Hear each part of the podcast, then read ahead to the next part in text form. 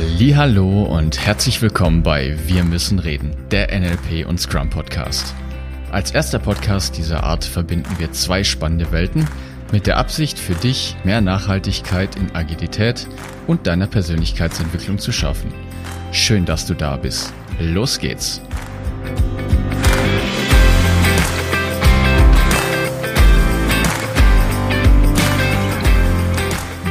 Fragen, wir antworten. Zwei Agile Coaches beantworten deine Fragen rund um das Thema Agilität. Keiner im Team pflegt die Tickets, das Board ist überhaupt nicht aktuell, welches Ticket hängt in welcher Spalte, das Review ist in der Regel stinklangweilig, weil jeder nur sein eigenes Zeug präsentiert. Wenn dir das bekannt vorkommt, bleib auf jeden Fall dran, denn die Folge wird spannend für dich. Ja, einen wunderschönen guten Morgen, Mittag, Abend, wann auch immer ihr diese Folge hier heute hört. Und ich begrüße natürlich auch ganz herzlich unsere lieben Gäste und Zuschauer hier. Vielen lieben Dank, dass ihr heute wieder mit dabei seid. Das freut Martin und mich natürlich ganz besonders. Auf jeden und Fall. dementsprechend, Martin ist natürlich auch wieder hier an meiner Seite. Schön, dass du da bist. Dankeschön. Ja, uns hat wieder eine interessante Frage aus den agilen Communities von uns erreicht. Die ähm, kam so ein bisschen, ein bisschen holprig daher und im, im näheren Nachdenken steckt da doch einiges drin. Ja.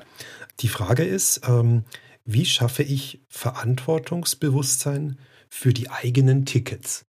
Ja, also wie wir das ja so üblich machen, werden wir jetzt mal kurz in die Analyse gehen, was denn in dieser Frage alles so drin steckt. Und dann werden Martin und ich mal unsere Meinung dazu sagen, was wir denn glauben, was man da denn alles so machen kann. Und natürlich, ne, das ist hier, wir haben keinen Anspruch auf Wahrheit oder Richtigkeit, sondern es ist einfach nur so aus dem Kontext etwas gerissen, unsere, unser Blick auf diese Sache. Ja, wir stellen einfach Vermutungen, Hypothesen Genau. an und ähm, die Sprache ist ja oft ein, ein schöner Schlüssel, der die offenbart oft das eine oder andere innere Denken sozusagen und es steckt da auch in diesem Satz ein bisschen drin. Ne? Genau, es gibt so drei, drei große Schlüsselbegriffe, die uns da aufgefallen sind. Ich fange mal bei den mh, sehr High-Level-Konzeptbegriffen an, wo ich jetzt glaube, dieses Fass nicht so direkt aufmachen möchte. Und dann steigen wir etwas mehr ins Detail ein. Also der erste Punkt, der uns aufgefallen ist, wie schaffe ich Verantwortungsbewusstsein? Da könnte ich ja genauso auch gut sagen, ne, wie erschaffe ich das? Wie kann ich als Scrum Master, Führungskraft, wer auch immer diese Frage gestellt hat, dafür sorgen, dass das Verantwortungsbewusstsein ins Team getragen wird? Und es hat natürlich eine, das ist ja eine Kulturfrage. Das ist ja wirklich auf Verhaltensebene etwas, dass ich Verhalten verändern möchte in einem Team. Und dass ich so etwas explizit erschaffen kann, das ist schon die meiner Meinung nach erste Fehlannahme. Weil so etwas wie Kultur lässt sich halt nur beobachten. Das ist Luhmannsche Systemtheorie. Das heißt, ich kann nur Impulse in das System reingehen, gucken, wie es reagiert und dann einfach schauen, ob sich neues Verhalten einstellt. Wenn ich neues Verhalten habe, was ich mag, dann verstärke ich dieses Verhalten. Wenn ich was finde, was ich nicht mag, dann darf ich halt gucken, was schief geht. Ja, im, Sinne von, von schaffen, ähm, also das Einzige, was ich schaffen kann, das sind die, die, die Rahmenbedingungen dazu. Ne? Ähm, und die ähm, können wir uns heute ein bisschen anschauen, weil die können wir verändern. Also Dinge, die wir entscheiden können, können wir verändern. Äh, irgendein Bewusstsein für irgendwas, das können wir nicht entscheiden. Ne? Also Genau, das ist ja. das Bewusstsein für meine Lieblingsfarbe, David, wirst du nicht verändern können. Aber ähm, wir können hier strukturell quasi mal vorgehen und auf dieses Wort eigenen Tickets, also Tickets für die, die jetzt nicht mit, mit äh, Softwareentwicklung arbeiten, also Tickets sind im Prinzip Aufgaben, die in einem Softwaresystem hinterlegt sind, die äh, in einem Rahmen von einem Sprint quasi als Aufgabe einem dann quasi zur Verfügung stehen. Und äh, wenn ich die dann bearbeite, ist es dann erstmal mein eigenes Ticket. Ja, da arbeite ich natürlich erstmal alleine dran, weil es idealerweise so geschnitten ist, dass es in einem Tag von mir bearbeitet werden kann. Aber ähm, da steckt schon ein bisschen was drin. Da steckt nämlich drin, dass es eine Einzelleistung ist. Ja? Und äh, im Grunde genommen ist das ja natürlich nicht der, der, der Sprintgedanke in, im Scrum. Äh, dieser ganze Sprint, das ist immer eine Teamleistung. Ja? Also sowohl die einzelnen Tickets als auch das Gesamtkonstrukt. Und deshalb wäre mein, mein, äh, meine Frage an der Stelle, warum arbeiten die nicht als Team? Warum wird da mit einzelnen Tickets ähm, quasi also sogar in, in einzelnen Tickets gesprochen? Ja? Genau, ja. Also die Frage lässt schon die Vermutung nahe, dass es überhaupt so etwas wie die eigenen Tickets gibt. Und das ist natürlich was, was man sich mal auf der Zunge zergehen lassen kann, weil ich glaube, dass das Also in unserem täglichen Geschäft, ich sehe das in meinen Teams auch, das wird halt so gelebt. Ja, und ja, das, das, das haben wir ganz oft. Und manchmal auch unbewusst, ja, ohne dass man das irgendwie so, so merkt. Das kann auch schleichend sein, dass sich das irgendwie einstellt. Und wir haben uns dann gefragt, woran merkt ihr denn das, dass ihr das auch habt? Also ja. diese, diese Einzelleistung. Ja, die kann mehr oder weniger stark ausgeprägt sein. Aber ein Symptom sozusagen ist, dass wenn ihr im Daily seid, dass da einzeln reportet wird ja, zum, zum Status von, von Aufgaben an dem PO. Das ist so, so ein Symptom, was das so ein bisschen befeuert. Ja. Der Product Owner steht da, ja, Herr Meier, wo, wo stehen wir denn da jetzt? Ne? Und dann reportet er schön fleißig, wo er bei seiner Aufgabe steht, am besten in epischer Breite. Genau. Und Herr Meier erzählt natürlich auch nur das, worauf Herr Meier gerade seinen, seinen Avatar gesetzt hat, ne? Also beziehungsweise die Tickets, die halt eben Herrn Meier zugeordnet sind. Ja, richtig, richtig. Und die bleiben auch bis zum Schluss in der Review quasi drauf, damit man weiß, wer es gemacht hat. Ja. Und wenn es falsch ist oder wenn ein Fehler ist, dann weiß man auch, wer das war. Ja?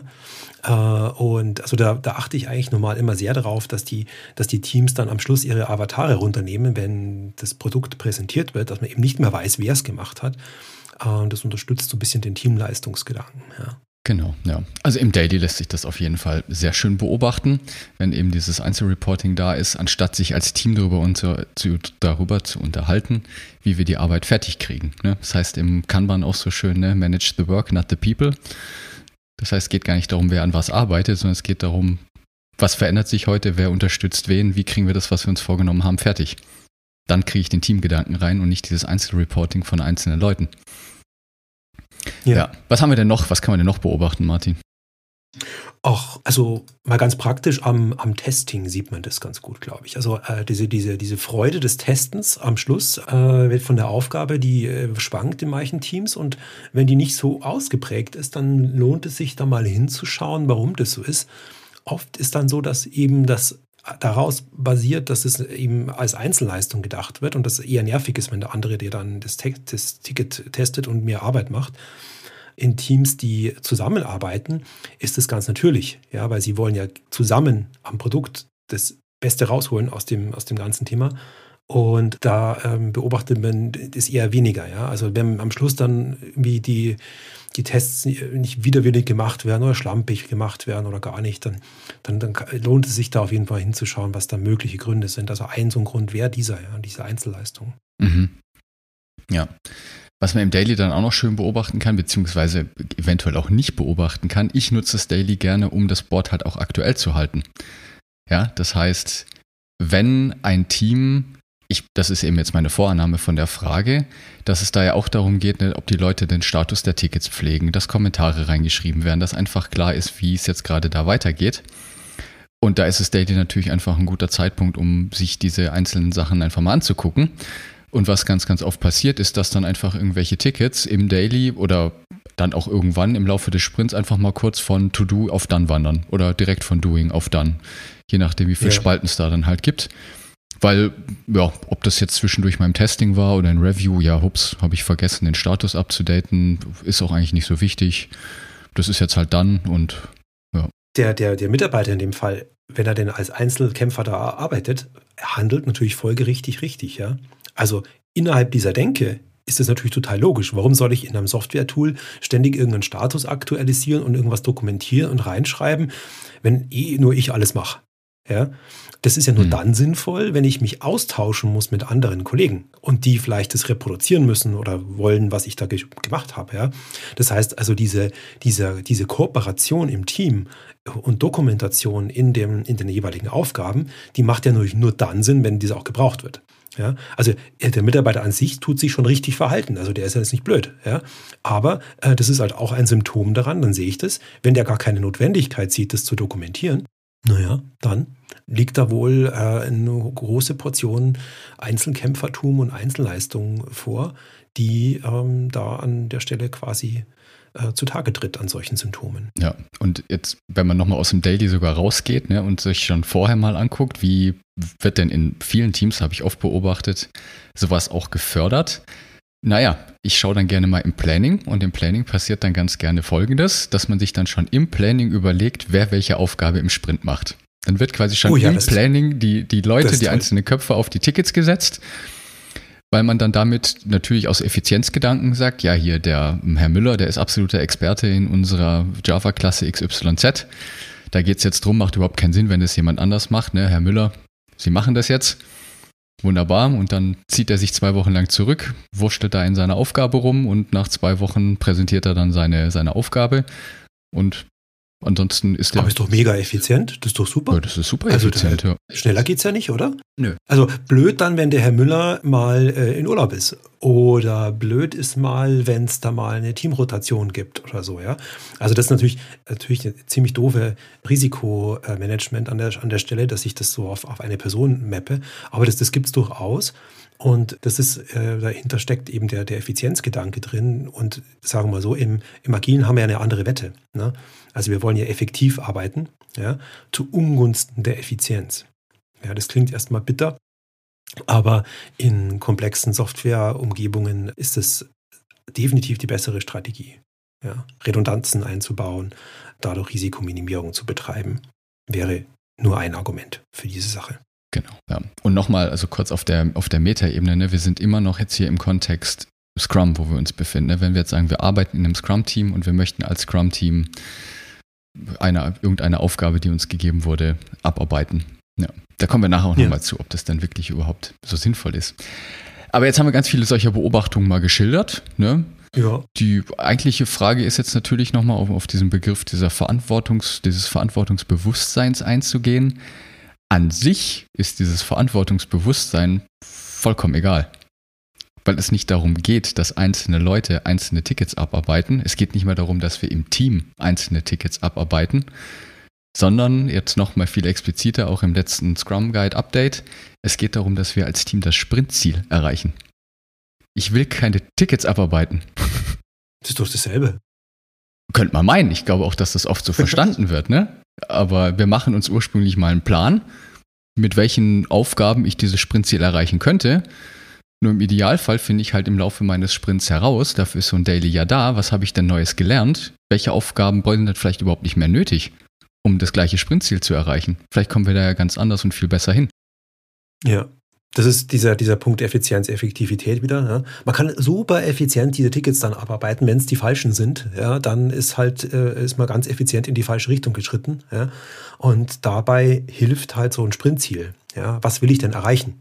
Ja, und da kann es natürlich ähm, sein, dass man da sagt, okay, ich trade mein Ticket raus oder sage, okay, das brauchen wir jetzt eigentlich gar nicht mehr, weil wir haben eine neue Erkenntnis, lass uns mal drüber reden. Und da schützt einen dieses Sprintziel davor, wenn ich ähm, eine Truppe aus Einzelkämpfern habe, die brav ihre Tickets arbeit, abarbeiten, passiert das gar nicht. Ja? Dass da Kommunikation entsteht und der Gedanke entsteht, ah, brauche ich das überhaupt? Ja? Also äh, ist nur so ein, ein Szenario, was, was eintreten kann. Ja. Mhm. Ja, also Sprintziel ist äh, definitiv eine gute Idee, ja. Und äh, bei manchen Teams fluppt es, ja. Dann äh, sagen wir, ja, uns ist eigentlich schon klar, nachdem nach dem Planning und nachdem sie es gemacht haben, wissen wir eigentlich ganz schnell, das können wir sofort runterschreiben. Ich würde mal behaupten, nach einem guten Planning äh, ist, ist das Sprintziel eigentlich klar. Ja, da braucht man auch keine große Energie rein. rein Dings, weil dann schaue ich mir die Tickets an, der Austausch mit dem PO hat stattgefunden äh, nach, nach so einem ganzen Sprintwechseltag, da, also wenn man, wenn man dann das Sprintziel nicht formulieren kann, dann weiß ich auch nicht. Das muss das Ziel des ersten des Plannings sein. Ne? Ja, genau. Es ist ein Sprintziel zu formulieren und einen ersten Plan, wie wir dieses Sprintziel erreichen. Und dieser Plan wird sich im Idealfall definitiv ändern im ja. Laufe des Sprints. Und nochmal, also das ist mir ganz wichtig nochmal zu betonen, wirklich rein aus der Scrum-Theorie. Wir als Team, wir committen uns nicht auf Scope, also auf Umfang, sondern wir committen uns als Team auf das Sprintziel. Ja. Das ist das Wichtige, ne? Wir wollen ein Sprintziel erreichen. Es geht nicht darum, einzelne Aufgaben oder diese, ich sag jetzt einfach, diese blöden Tickets da der Reihe nach abzuarbeiten. Das ja. ist nicht Sinn und Zweck der Sache. Also ja. zurück zur Frage, dieses genau. Verantwortungsbewusstsein für die eigenen Tickets, ja. darauf kommt es nicht an. Nee, nee, das ist, das ist nicht das Problem. Also die Frage, was machen wir jetzt? Ja, jetzt stehen wir da ähm, und ähm, jetzt haben wir genau. da den, den, den Meckern ist leicht, ne? Ja, genau. Also äh, meine, meine erste Hypothese wäre, in so einem Fall ähm, muss man sich natürlich im Einzelnen immer individuell anschauen, äh, aber ähm, so mein erster Ansatz wäre jetzt mal, dass man auf Symptomebene mal äh, die Symptome mal ein bisschen zurückdrängt. Ja, und Symptom ist klar, also ich tue den eigentlichen Grund natürlich nicht ändern. Ne? Das, ist also das ist nicht nachhaltig, aber es hat zumindest schon mal eine leichte Wirkung und stößt in den meisten Teams eigentlich dann die Diskussion des Grundes dann irgendwann mal an. Ja, also irgendwann kommen sie dann darauf. Und die Symptome sind einfach diese ganzen Merkmale, die wir da gerade aufgelistet haben, einfach weglassen. Also sowas wie Reporting im Daily vermeiden, dieser Avatar, der dann immer im Ticket immer noch am Schluss drauf bleibt, vermeiden. Schauen, dass dokumentiert wird. Einfach sagen, wir vereinbaren jetzt die Dokumentation und dann äh, kommt es zur Sprache. Dann sagt man, ja, warum soll ich das dokumentieren? Schaut doch eh keiner an. Ha, wunderbar. Genau, da sprechen wir dann drüber. Also das löst dann oft auch diese, diese, diese Diskussion oft aus, wenn man mal an der Symptomebene mal schraubt. Ja. Genau, ja. Wie läuft bei euch so ein Review ab? Ist es wirklich so, dass nach der Reihe nach so eine Präsentation gemacht wird, wo jeder Einzelne sein Ticket präsentiert, dem PO? Dann ist es ein wunderbarer Indikator dafür, dass es um Einzelleistung geht. Ja. Oder dass jeder für sich vor sich hingearbeitet hat, anstatt dass man sich vorher vor dem Sprint Review sich als Team zusammensetzt und sich überlegt, wie präsentieren wir jetzt unser neuesten Stand. Richtig. Was hat sich getan? Was haben wir als Team geschafft? Das ist das, was im Review präsentiert werden muss. Ja, und da, da gehe ich dann rein Sollte. und äh, nehme dieser, dieser, dieser Heldenshow, ja, hier jeder Held präsentiert seine, seine Sachen, die nehme ich die Bühne, ja, indem ich zum Beispiel äh, rotierende Moderation einbaue. Ja. Also nicht jeder stellt immer sein Ticket vor, sondern es wird einfach durchrotiert oder so. Ja. Ähm, da müssen die miteinander reden, da müssen die sich austauschen vorher dann ist auch gar nicht klar, wer das Ticket irgendwie bearbeitet hat und dann hat man die Symptome schon mal ein bisschen zurückgedreht. Ja. Und letztendlich löst es dann eigentlich diese Diskussion über die Strukturen aus. Und die Struktur, die ist die, dass wir daherkommend in einem Sprintziel ein gemeinsames Problem haben. Ja? Also, dass quasi wir zusammen bearbeiten können und auch nur wir zusammen leisten können. Das heißt, es ist Zusammenarbeit nötig, sozusagen. Und das stiftet dann ein Team, was wirklich zusammenarbeitet. Ja. Und ja. dabei kommt es natürlich auf die Art der Aufgabe immer wieder an, dass wenn ich natürlich eine Routineaufgabe habe, die einzeln bearbeitbar ist, ja, dann kann ich natürlich äh, das als Einzelleistung machen und einfach runterarbeiten. Aber in den meisten Fällen ist es eine Aufgabe, die äh, komplex ist, die eigentlich im Team lösbar ist, nur und Zusammenarbeit und Kommunikation erfordert. Und in diesem Fall erzwinge ich damit Zusammenarbeit sozusagen. Genau. So, ist das jetzt von heute auf morgen möglich? Wahrscheinlich nicht. Nur da ist dann auch wieder die ja, Aufgabe des Scrum Masters, gerne dann auch mal so ein PO zu schnappen und zu gucken, hey, was wollen wir eigentlich erreichen in den nächsten Monaten zusammen? Und dann sich ja. mal überlegen, anstatt dass wir jetzt gleichzeitig fünf Baustellen aufreißen, können wir uns vielleicht jetzt mal die nächsten zwei Wochen auf ein Thema fokussieren. Was wäre eine sinnvolle Neuigkeit, die wir jetzt in den nächsten zwei Wochen im Team gemeinsam umsetzen? Mhm. Und das setzen wir um und dann fokussieren wir uns auf das nächste. Und dann machen wir gemeinsam einen Plan für die kommenden Monate. Nicht präzise bis ins letzte Detail, nur einfach mal so auf einem High-Level diese Themen clustern und sich zu überlegen, was gehört denn zusammen, was wäre eine sinnvolle neue Funktionalität und wie wollen wir die jetzt gemeinsam umsetzen. Ja. Und wie, wie gesagt, das muss man dann an bestimmten Beispielen, wie du es gerade eben genannt hast, einfach einüben. Ja. Die äh, Sache, die kommt nicht von, von alleine, aber wir können das. Ne? Also aus dem Privaten können wir das ganz hervorragend. Ja? Die äh, Organisation von irgendeiner Feier oder sowas, da wuppt es ja wie, wie ist das ist auch Zusammenarbeit nötig, da kann das jeder irgendwie komischerweise. Äh, Im Arbeitskontext haben wir das alles verlernt, äh, da ähm, zusammenzuarbeiten. Das muss man wieder ein bisschen einüben. Ja? Eine dieser Möglichkeiten hast du gerade erzählt. Ja? Und letztendlich, was natürlich auch noch hilft, äh, in einem Team, wo wir zusammenarbeiten, da ist natürlich Hierarchie eine blöde Idee. Ja, das heißt, einer, der irgendwie Lead-Architekt irgendwas ist, äh, da würde ich möglichst schauen, dass wir äh, in Richtung cross-funktionale Teams gehen, dass jeder jedem hilft, dass diese Hierarchie ein bisschen zurückgedrängt wird. Weil äh, Hierarchie fördert jetzt nicht gerade das selber Denken. Ja? Das heißt also, das ist auch so ein, so ein, so ein Strukturelement, wo ich äh, rangehe, um quasi Zusammenarbeit zu ermöglichen und selber denken provoziere. Genau, ja. Und das ist leicht, leicht schon hinzukriegen, wenn wir, das hatten wir schon angesprochen, ne? hört auf, im Planning Tickets direkt zuzuweisen. Lasst es einfach mal weg. Und der, der dann die nächste Kapazität frei hat, der zieht sich einfach das Ticket, was als nächstes oben im Backlog oder beziehungsweise im Sprint Backlog ist. Und wenn derjenige keine Ahnung von der Aufgabe hat, dann wisst ihr, was er zu tun habt. Dann ja, setzt wunderbar. er sich mit jemandem zusammen, der die Ahnung hat und dann lernt er das. Genau, ab ins Pairing, man macht es dann zu zweit. Ja, und schon findet ein Wissenstransfer statt und ich baue Wissensinseln ab.